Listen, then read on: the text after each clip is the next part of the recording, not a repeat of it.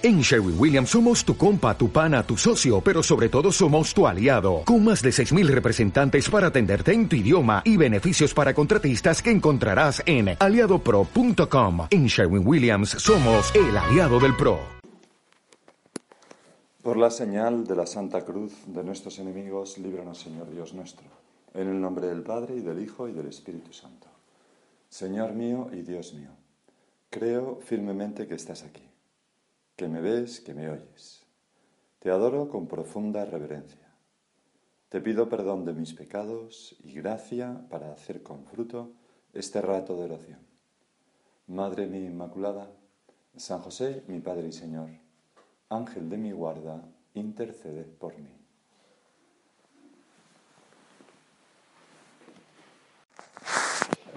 Entonces, Señor, comenzamos este rato de oración leyendo el salmo responsorial, lo que vamos a responder en la misa, que dice, caminaré en presencia de Dios a la luz de la vida.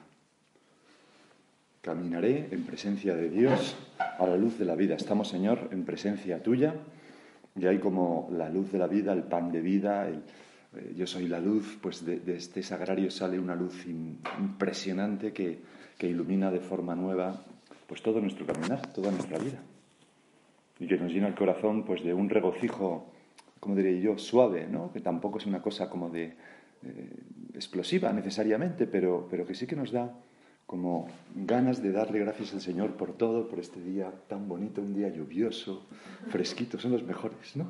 Como buen gallego, ¿verdad?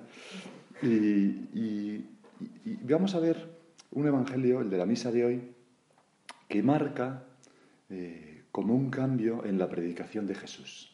Así dicen los escrituristas, y los exégetas, que si en los tres sinópticos, en los tres evangelios sinópticos, Mateo, Marcos y Lucas, los dividimos en tres partes, más o menos, en el tiempo, ¿no? trazamos una raya, pues hay una primera parte, que más el primer año de la predicación, en el que el Señor comienza su, sí, a, a predicar su mensaje, el sermón de la montaña, hacer muchos milagros, habla claramente del reino de Dios, le siguen las multitudes, pero al mismo tiempo empieza a surgir como esa, ese odio por parte de los fariseos que va creciendo, creciendo en aumento, hasta que llega un momento en el que tú, Jesús, te das cuenta de que, de que por ese camino no va a ir bien la cosa.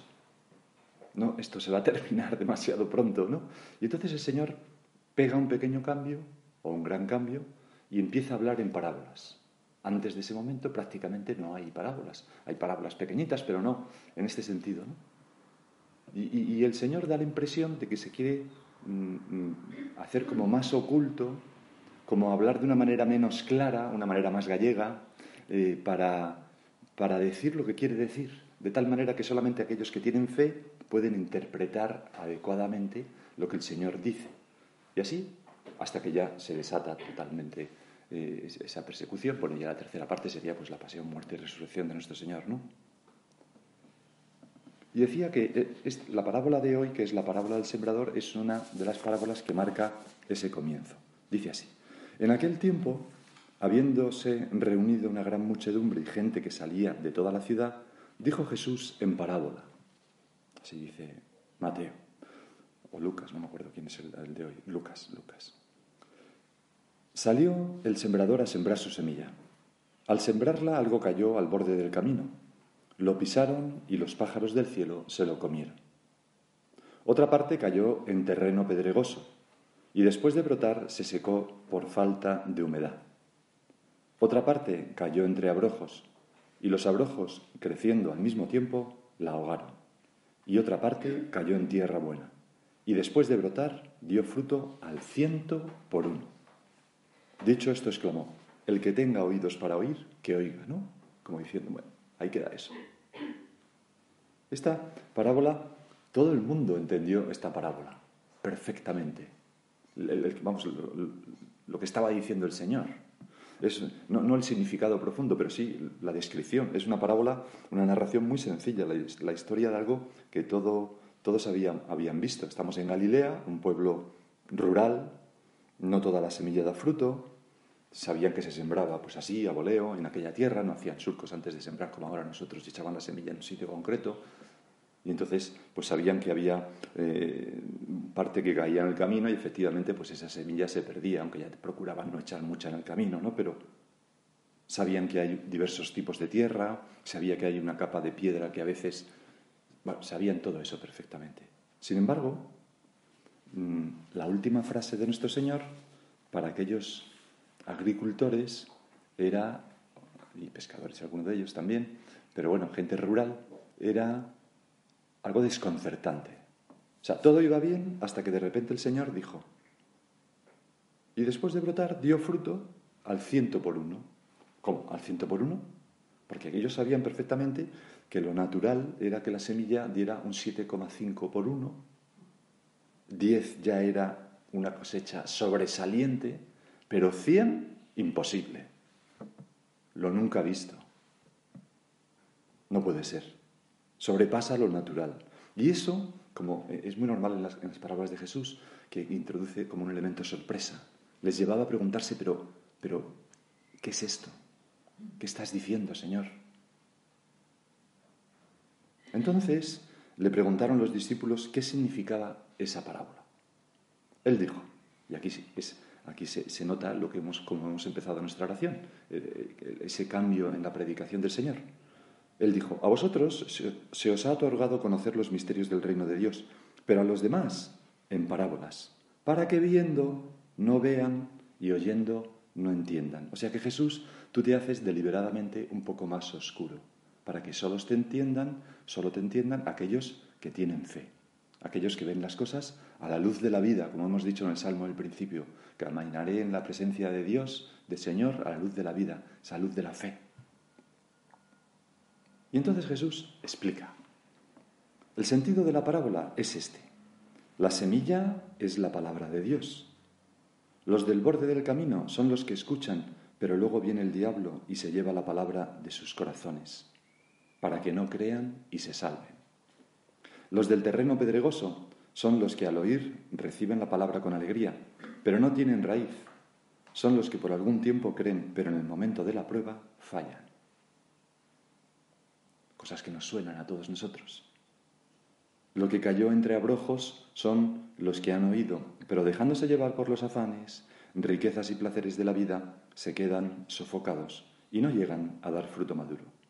Lo de la tierra buena, esa tierra asombrosa, que da ciento por uno, son los que escuchan la palabra con un corazón noble y generoso, la guardan y dan fruto con perseverancia. Es decir, que esta parábola nos habla de la evangelización, del apostolado, de aquello que constituye la principal misión de la Iglesia y de nosotros que tenemos esta vocación a hacer el opus dentro de la Iglesia. Nos está hablando de, eso que, que, la Iglesia ha venido a hacer, ¿no? que es anunciar a todas las gentes la buena nueva. Todo lo que hacemos, Señor, está al servicio de eso. Rezamos para eso, llevamos una vida ejemplar para eso, etc. Es como el, sentido de misión cualifica toda nuestra vida. No sé, es como un ejemplo demasiado tonto ahora, ¿no? Pero bueno, se me ocurre un ejemplo de guerra y un ejemplo de demasiado tonto. Voy a contar el de guerra porque el otro, no me el otro es de pintarse, no sé qué, voy a hacer el ridículo. Pero pues tú coges un barco de guerra que es una máquina impresionante que tiene 5.000 toneladas, un radar, los cañones, el misil, el no sé cuánto, que cuesta 4.500 millones de euros, que tiene 300 hombres dentro, que no sé qué, no sé cuánto, y luego no dispara no, esto es todo fake, pero bueno, esto, eh, esto no tiene sentido. No, pues toda nuestra vida está al servicio de la evangelización. La iglesia está al servicio de la evangelización, como nos recuerda el Papa tantas veces, ¿no? Y, claro, nosotros, Señor, y vamos entrando ya, aunque ha sido una introducción muy larga, vamos a entrar, eh, nosotros podemos sentirnos frustrados a veces, porque, porque sí, sembramos, pero pero eh, hay, pájaros que se llevan la, semilla apenas caída en los corazones. La gente parece que, no presta atención a, tu mensaje, Señor. O hay gente que se emociona, pero luego les falta tierra buena. les falta espesura, les faltan virtudes y, no son constantes y, se van abandonando, vuelven a la vida anterior después de haber conocido las maravillas de, tratar a nuestro Señor Jesucristo. O hay gente que, eso, que, están tan rodeados de un materialismo que, asfixia la semilla. Y todo esto nos puede, nos puede llevar a, a, cansarnos un poco, ¿no? O a preocuparnos innecesariamente, porque esto es lo que nos dice la parábola, ¿no? Porque no nos dice la parábola cómo debemos hacer la evangelización, sino que lo que nos dice es lo que nos vamos a encontrar. Lo que os va a pasar es esto. Como si dijera, tranquilos, tranquilos. Eh, el hecho de que el Evangelio sea rechazado, recibido superficialmente o temporalmente, sofocado por el materialismo, no tiene nada que ver con que estemos en la cultura, mi estilo sea este, mm, estas cosas que hablo a lo mejor no le interesan a nadie, voy a hablar de otras cosas. No, no, no, no, no. En definitiva, no tiene nada que ver ni con la semilla ni con el sembrador. Imaginaros, ¿no? Que, que los curas cambiaran de vestuario, ¿no? diseñaran una bolsa de, mesilla, de, semilla con florecitas y con no sé qué, y fueran con música rock de fondo diciendo no sé qué y tal. eso, tendría más éxito.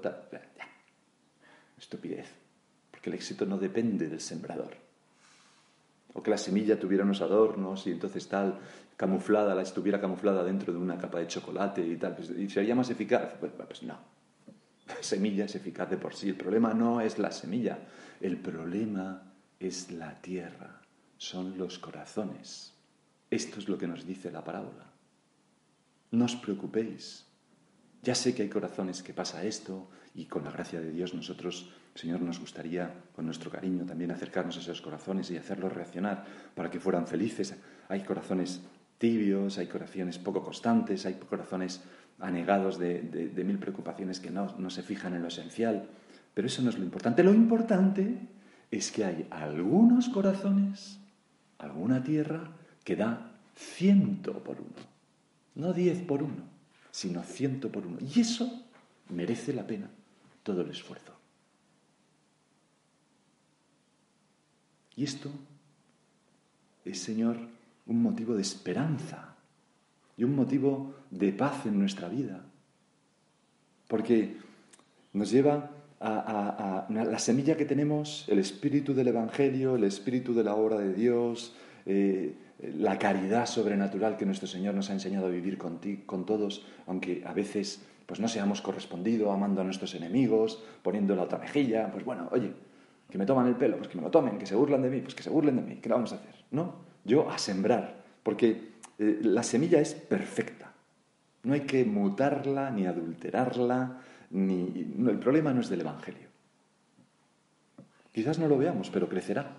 Y, y aunque no nos demos cuenta, ese sembrar va poco a poco calando, descubriendo corazones que dan fruto y un fruto extraordinario. En otra ocasión, es San Marcos el que lo dice, nuestro Señor nos dijo esto, el reino de Dios se parece a un hombre que echa semilla en la tierra. Él duerme de noche y se levanta de mañana sin darse cuenta, sin hacer nada más. Pero la semilla germina y va creciendo sin que él sepa cómo.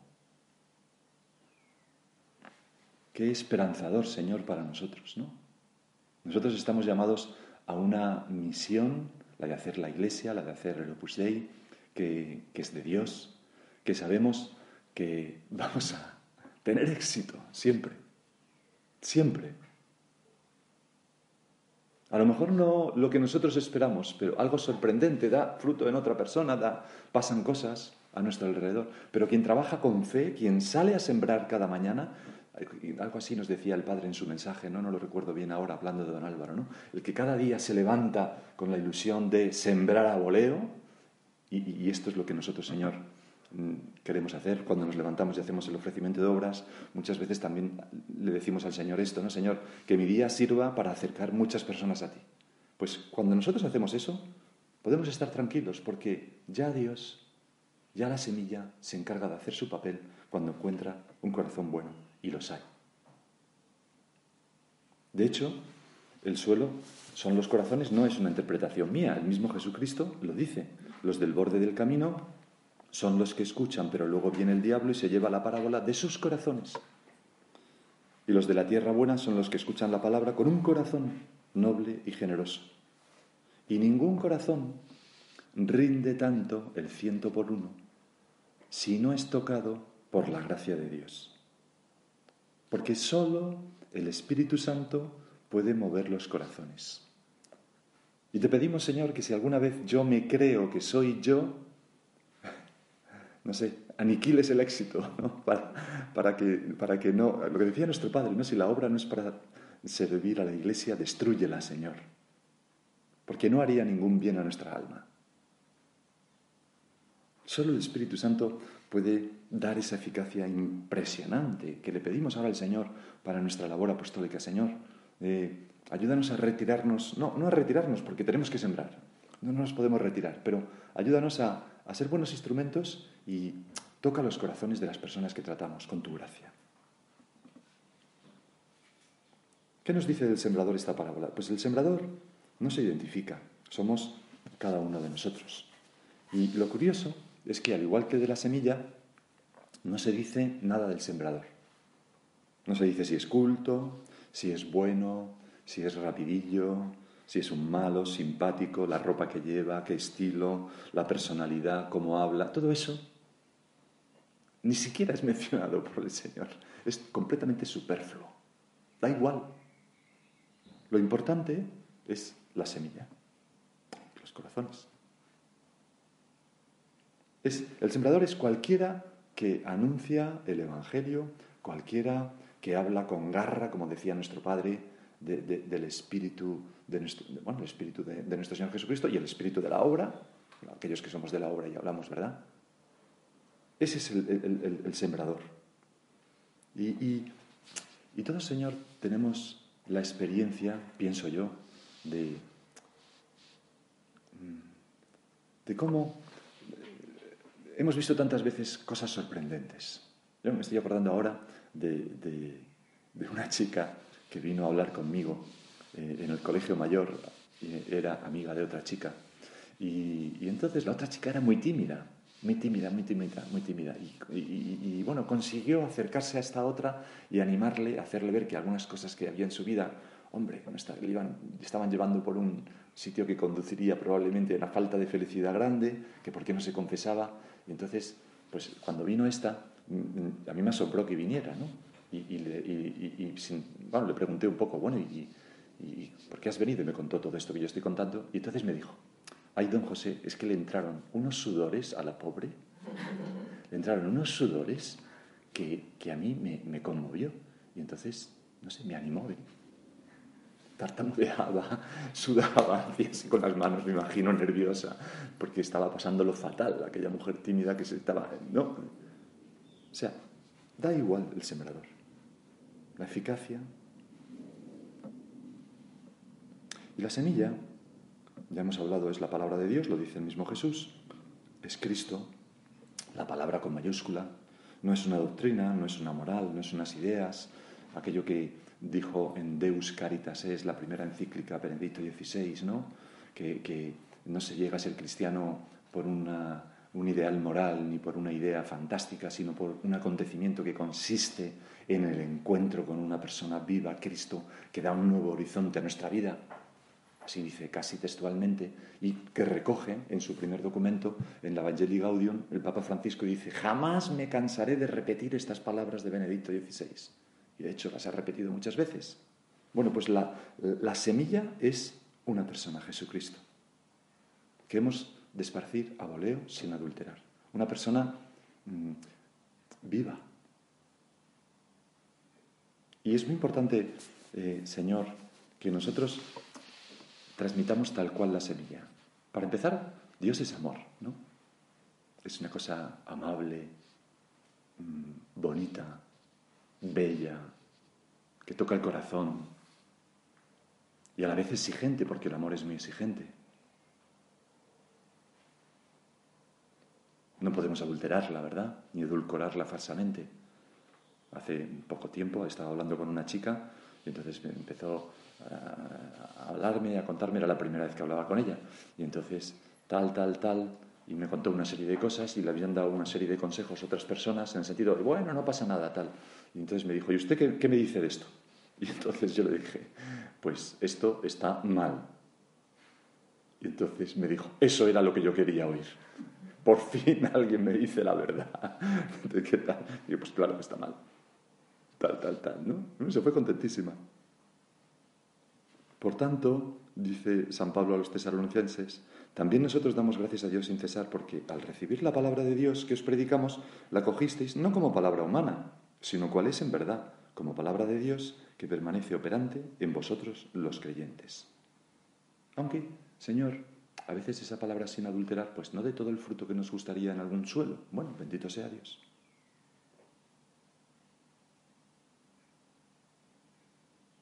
Bueno, ¿qué es el camino? tan pisado que es impenetrable, ¿no? Pues es la incredulidad y el amor al pecado que han hecho que un corazón sea duro como una piedra, ¿no? Sin esperanza.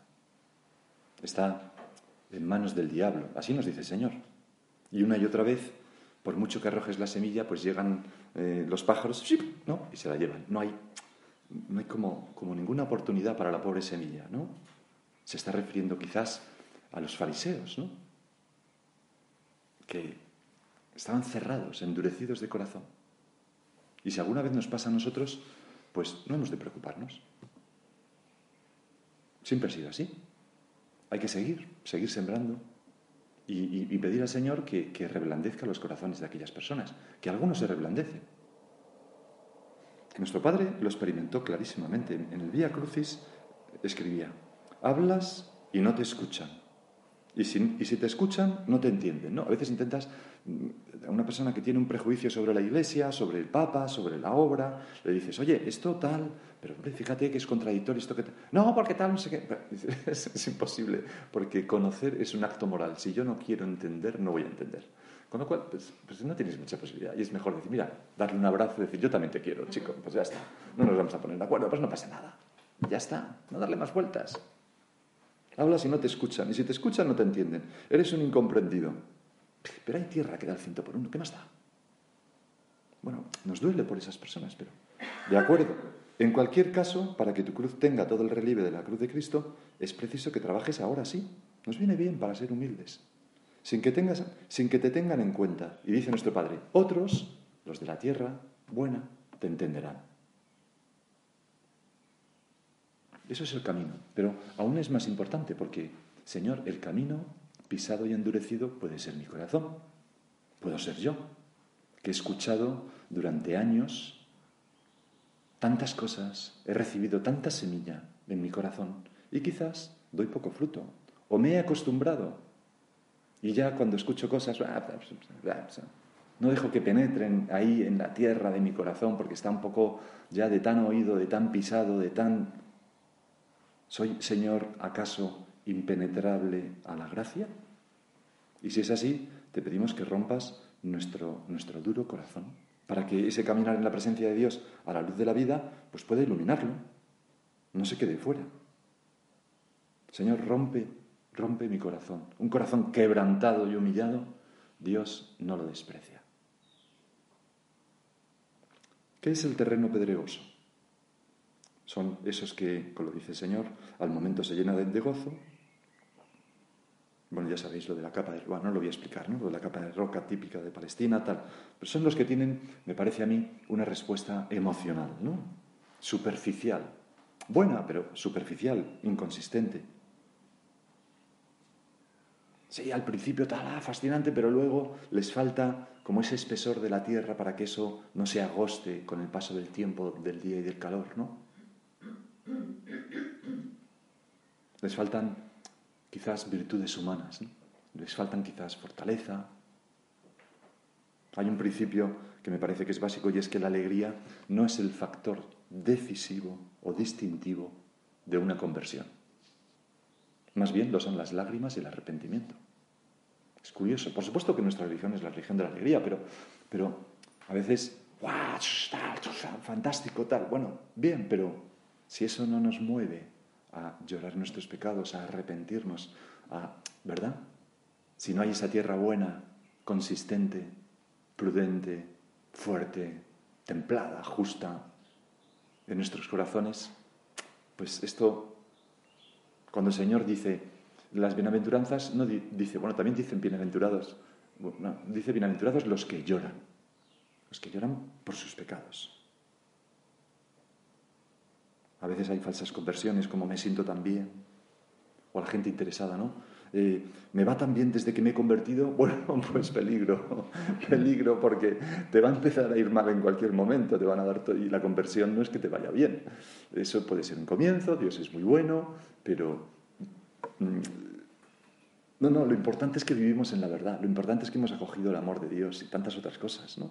Lo importante es que estoy, eh, voy de la mano de nuestro Señor Jesucristo y pasaré, pues, por cañadas oscuras, pero nada temo, etcétera, etcétera, etcétera. Porque tarde o temprano vienen las persecuciones y todo aquello, si ha sido superficial, se abandona, ¿no?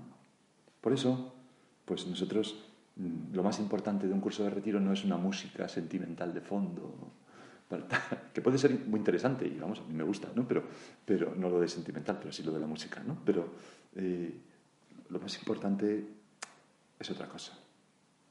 Y hay que confiar en los corazones. Hay corazones que dan mucho fruto. Bueno, los espinos, pues son los mundanos. Es el corazón que ya está lleno de las cosas de este mundo. Se entusiasman con la semilla, quizás, pero quieren compaginarla con el dinero, con el apetito de las demás cosas, como el joven rico, con los compromisos del mundo, la fama, la opinión, hombres y mujeres de ánimo doble, como dice Santiago. Jesús dijo, no se puede servir a dos señores porque se amará a uno y se despreciará a otro. Qué importante, Señor, es saber levantar la mirada de las cosas de aquí abajo para ¿no? ver a lo lejos, soñar, mirar a Cristo, mirar a Cristo resucitado, mirar, mirar al cielo, ¿no? para no dejarnos atrapar por las cosas de este mundo. Y luego está la tierra buena, que la hay de muchos tipos. Es, lo hemos dicho ya, el corazón tocado por la gracia de Dios. Lo primero que le decimos al Señor es que nos toque con su gracia, que nos haga buena tierra. Porque esa buena tierra fue, en primer lugar, el corazón de la Virgen María, llena de gracia, Nuestra Señora, ¿no? Corazón tan bueno que la palabra de Dios se encarnó en ella, dio un fruto no el ciento por uno, sino el infinito por uno. A nosotros, Señor, nos gustaría también ser esa buena tierra. Y nos gustaría ser esos sembradores que sembramos a manos llenas, a manos llenas, llenos de esperanza, llenos de alegría y con una paz inmensa en el corazón. En ese libro tan impresionante que, que, acabo de terminar de leer de Escondidos, ¿no? que narra las peripecias de los de la obra durante la guerra civil en la zona republicana. Pues ahí hay un diario de Juan Jiménez Vargas que escribe el 25 de febrero de 1937.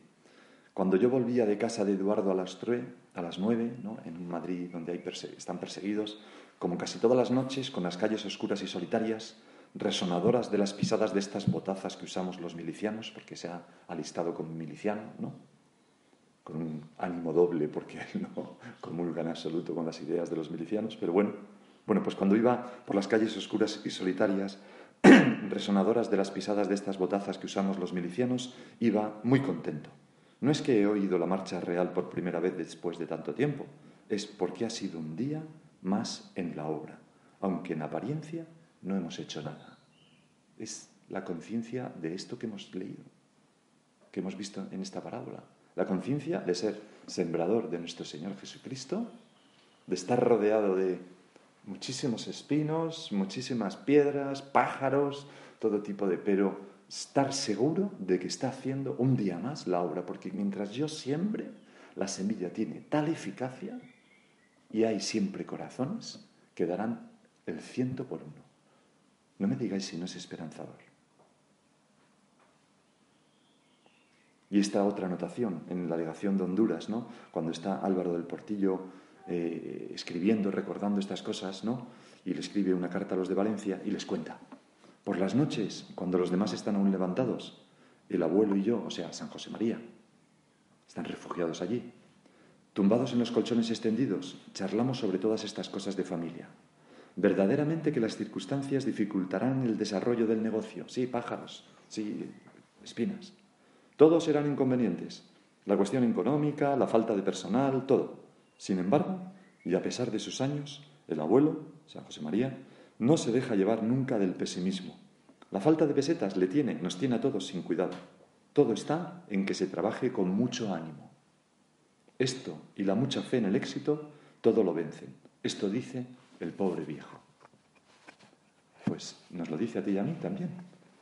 Realmente no hace falta, Señor, porque nosotros estamos muy esperanzados y muy llenos de ánimo y muy contentos y demos gracias a Dios mucho fruto. Pero vamos a pedirle al Señor que ponga en nosotros eh, ese, ese ánimo esperanzado, que es una cualidad esencial del sembrador.